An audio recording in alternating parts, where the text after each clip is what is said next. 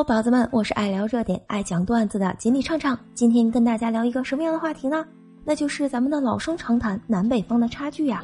这个南北方的差距，在我们家体现的那是相当明显。我老公是贵州人，我是黑龙江人，我们两家的距离那是相当的遥远。俗话说得好，一方水土养一方人，这就造就了我们两个家庭在一起，避免不了会发生一些南北战争。说到南北战争，最最逃不开的一个话题就是饮食。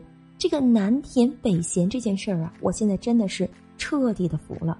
就我老公家的饮食习惯跟我们家的饮食习惯，它是截然不同的，而且有很多东西是完全相反的。比如说，我最爱吃的西红柿炒鸡蛋，那我是一定要吃咸的呀，谁要撒上那么一丢丢糖，我都会跳起来，会爆炸的。而在我老公家，他偏偏就是要放糖的。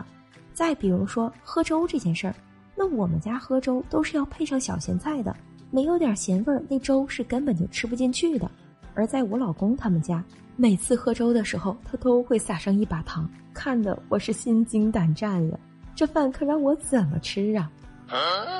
而且我老公他们家最喜欢吃的一道菜就是白水煮菜，在他们家可以白水煮一切，比如说白水煮鸡、白水煮鸭。白水煮牛肉，白水煮排骨，还能够白水炖鱼，白水煮一切青菜。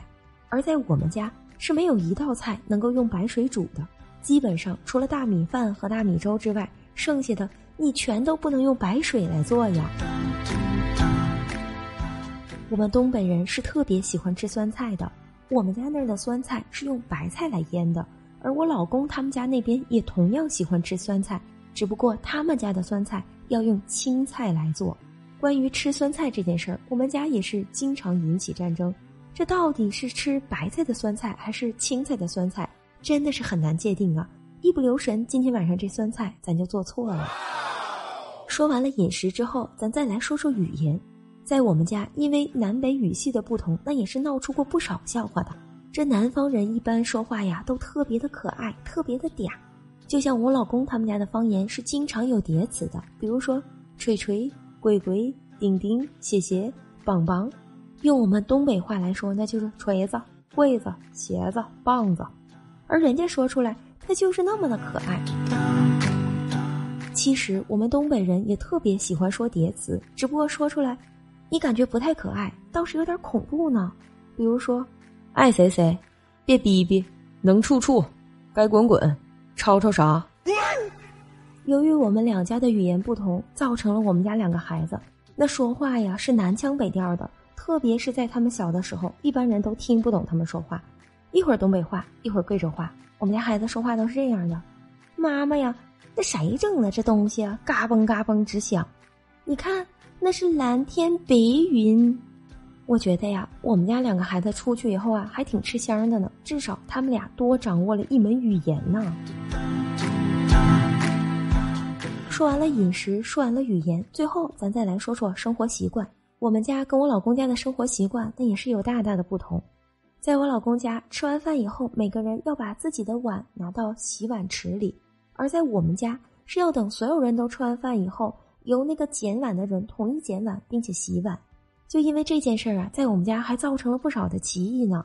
每次我老公去我妈家吃完饭以后，都会把自己的碗放在水池子里面，而这个时候我妈就会默默的念叨：“你看，吃完饭以后就只拿自己的碗吧，连别人的都不管。”而我去了我老公他们家以后，吃完饭呢，我就在那等着陪大家聊着天，是绝对不会把自己的碗拿下去的。就为这事儿，我老公专门批评过我好几次：“你看你吃完饭以后都不知道把碗拿下去。”你这碗不拿，让谁给你拿呢？这南北方的差距，在我们家真是闹出了不少笑话。不过呀，说归说，笑归笑，我们的一家人呢，还真是相亲相爱、和睦共处的，并没有因为南北方的差距而造成过多的矛盾。我们每一个人在面对这种不同的问题的时候，都会觉得这件事儿很搞笑。慢慢的，我们也接纳了彼此的习惯，而且呢，也开始尝试着去融入到对方的生活当中。我想，这就是一家人吧。好啦，各位宝子们，这就是我今天要跟大家聊的话题。